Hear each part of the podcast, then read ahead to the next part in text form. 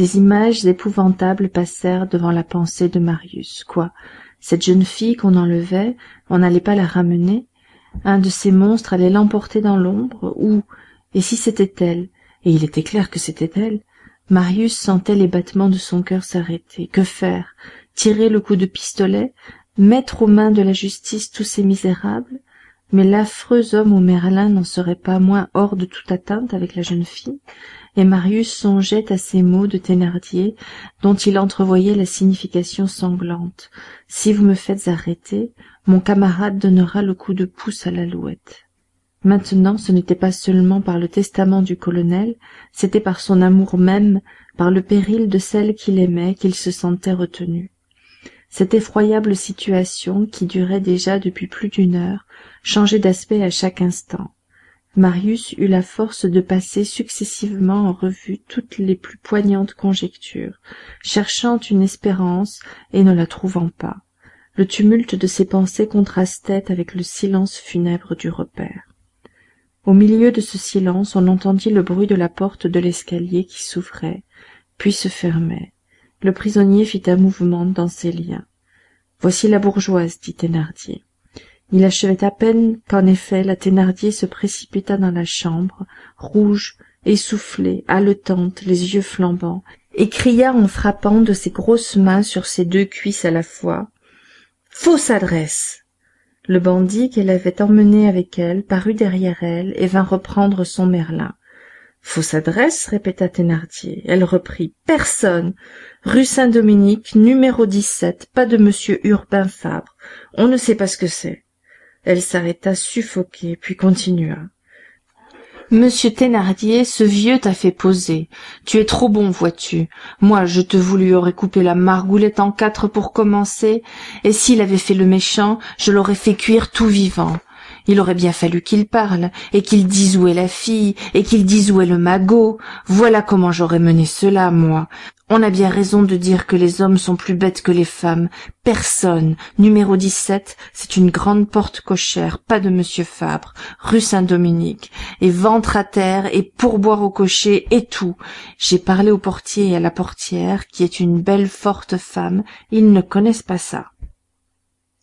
Marius respira. Elle ursule ou l'alouette celle qu'il ne savait plus comment nommer était sauvée pendant que sa femme exaspérée vociférait thénardier s'était assis sur la table. Il resta quelques instants sans prononcer une parole balançant sa jambe droite qui pendait et considérant le réchaud d'un air de rêverie sauvage. Enfin il dit au prisonnier avec une inflexion lente et singulièrement féroce une fausse adresse qu'est-ce que tu as donc espéré? Gagner du temps! cria le prisonnier d'une voix éclatante et au même instant il secoua ses liens ils étaient coupés. Le prisonnier n'était plus attaché au lit que par une jambe.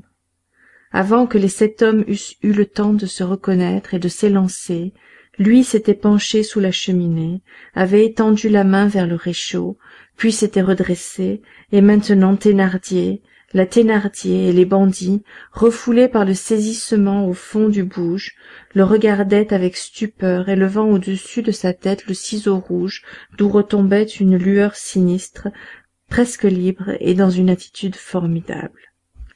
L'enquête judiciaire à laquelle le guet-apens de la masure gorbeau donna lieu par la suite a constaté qu'un gros sou coupé et travaillé d'une façon particulière fut trouvé dans le galetas quand la police y fit une descente. Ce gros sou était une de ces merveilles d'industrie que la patience du bagne engendre dans les ténèbres et pour les ténèbres merveilles qui ne sont autre chose que des instruments d'évasion. Ces produits hideux et délicats d'un art prodigieux sont dans la bijouterie ce que les métaphores de l'argot sont dans la poésie il y a des benvenuto cellini au bagne de même que dans la langue il y a des villons. Le malheureux qui aspire à la délivrance trouve moyen quelquefois sans outil avec un eustache avec un vieux couteau de scier un sou en deux lames minces de creuser ces deux lames sans toucher aux empreintes monétaires et de pratiquer un pas de vis sur la tranche du sou de manière à faire adhérer les lames de nouveau cela se visse et se dévisse à volonté. C'est une boîte. Dans cette boîte on cache un ressort de montre. Et ce ressort de montre bien manié coupe des manilles de calibre et des barreaux de fer. On croit que ce malheureux forçat ne possède qu'un sou. Point. Il possède la liberté. C'est un gros sou de ce genre qui dans des perquisitions de police ultérieures fut trouvé ouvert et en deux morceaux dans le bouge sous le grabat près de la fenêtre on découvrit également une petite scie en acier bleu qui pouvait se cacher dans le gros sou il est probable qu'au moment où les bandits fouillèrent le prisonnier il avait sur lui ce gros sou qu'il réussit à cacher dans sa main et qu'ensuite ayant la main droite libre il le dévissa et se servit de la scie pour couper les cordes qui l'attachaient ce qui expliquerait le bruit léger et les mouvements imperceptibles que marius avait remarqués n'ayant pu se baisser de peur de se trahir il n'avait point coupé les liens de sa jambe gauche.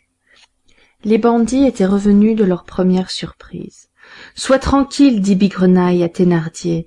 Il tient encore par une jambe et il ne s'en ira pas. J'en réponds c'est moi qui lui ai ficelé cette patte là cependant le prisonnier éleva la voix vous êtes des malheureux mais ma vie ne vaut pas la peine d'être tant défendue.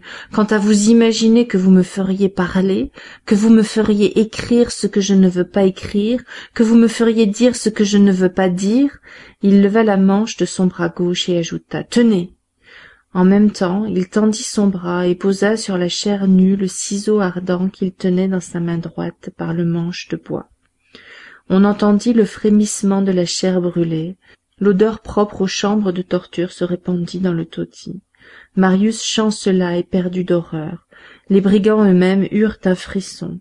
Le visage de l'étrange vieillard se contracta à peine et tandis que le fer rouge s'enfonçait dans la plaie fumante impassible et presque auguste il attachait sur thénardier son beau regard sans haine où la souffrance s'évanouissait dans une majesté sereine chez les grandes et hautes natures les révoltes de la chair et des sens en proie à la douleur physique font sortir l'âme et la font apparaître sur le front de même que les rébellions de la soldatesque forcent le capitaine à se montrer. Misérable dit-il n'ayez pas plus peur de moi que je n'ai peur de vous et arrachant le ciseau de la plaie il le lança par la fenêtre qui était restée ouverte. L'horrible outil embrasé disparut dans la nuit en tournoyant et alla tomber au loin et s'éteindre dans la neige.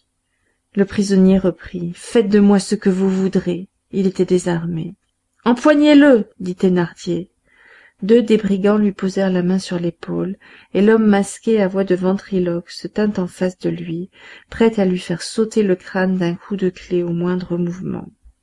En même temps marius entendit au-dessous de lui au bas de la cloison mais tellement près qu'il ne pouvait voir ceux qui parlaient ce colloque échangé à voix basse il n'y a plus qu'une chose à faire. L'escarper c'est cela! C'étaient le mari et la femme qui tenaient conseil thénardier marcha à pas lents vers la table ouvrit le tiroir et y prit le couteau. Marius tourmentait le pommeau du pistolet. Perplexité inouïe. Depuis une heure il y avait deux voix dans sa conscience. L'une lui disait de respecter le testament de son père l'autre lui criait de secourir le prisonnier. Ces deux voix continuaient sans interruption leur lutte qui le mettait à l'agonie il avait vaguement espéré jusqu'à ce moment trouver un moyen de concilier ces deux devoirs mais rien de possible n'avait surgi. Cependant le péril pressait. La dernière limite de l'attente était dépassée. À quelques pas du prisonnier thénardier songeait le couteau à la main. Marius égaré promenait ses yeux autour de lui dernière ressource machinale du désespoir. Tout à coup il tressaillit à ses pieds sur sa table un vif rayon de pleine lune éclairait et semblait lui montrer une feuille de papier. Sur cette feuille il lut cette ligne écrite en grosses lettres le matin même par l'aîné des filles thénardier. Les cognes sont là. Une idée une clarté traversa l'esprit de marius. C'était le moyen qu'il cherchait la solution de cet affreux problème qui le torturait. Épargner l'assassin et sauver la victime il s'agenouilla sur la commode étendit le bras saisit la feuille de papier détacha doucement un morceau de plâtre de la cloison l'enveloppa dans le papier et jeta le tout par la crevasse au milieu du bouge. Il était temps. Thénardier avait vaincu ses dernières craintes ou ses derniers scrupules et se dirigeait vers le prisonnier quelque chose qui tombe! cria la thénardier qu'est-ce? dit le mari la femme s'était élancée et avait ramassé le plâtras enveloppé du papier. Elle le remit à son mari par où cela est-il venu? demanda thénardier pardié dit la femme par où veux-tu que cela soit entré? C'est venu par la fenêtre je l'ai vu passer dit bigrenaille thénardier déplia rapidement le papier et l'approcha de la chandelle c'est de l'écriture d'éponine diable! Il fit signe à sa femme qui s'approcha vivement et il lui montra la ligne écrite sur la feuille de papier. Puis il ajouta d'une voix sourde. Vite l'échelle laissons le lard dans la souricière et fichons le camp. Sans couper le cou à l'homme demanda la thénardier nous n'avons pas le temps. Par où reprit bigrenaille par la fenêtre répondit thénardier. Puisque ponine a jeté la pierre par la fenêtre c'est que la maison n'est pas cernée de ce côté-là le masque à voix de ventriloque posa à terre sa grosse clef éleva ses deux bras en l'air et ferma trois fois rapidement ses mains sans dire un mot. Ce fut comme le signal du branle-bas dans un équipage. Les brigands qui tenaient le prisonnier le lâchèrent. En un clin d'oeil l'échelle de corde fut déroulée hors de la fenêtre et attachée solidement au rebord par les deux crampons de fer le prisonnier ne faisait pas attention à ce qui se passait autour de lui. Il semblait rêver ou prier. Sitôt l'échelle fixée thénardier cria viens la bourgeoise! Il se précipita vers la croisée. Mais comme il allait enjamber bigrenaille le saisit rudement au collet non pas dis donc vieux farceur après nous après nous! hurlèrent les bandits vous êtes des enfants dit thénardier nous perdons le temps. Les rails sont sur nos talons. Eh bien dit un des bandits tirons au sort à qui passera le premier. Thénardier s'exclama. Êtes-vous fous êtes-vous toqués en voilà-t-il un tas de jobards? Perdre le temps n'est-ce pas? Tirer au sort n'est-ce pas? Au doigt mouillé à la courte paille écrire nos noms les mettre dans un bonnet? Voulez-vous mon chapeau? cria une voix du seuil de la porte. Tous se retournèrent c'était javert. Il tenait son chapeau à la main et le tendait en souriant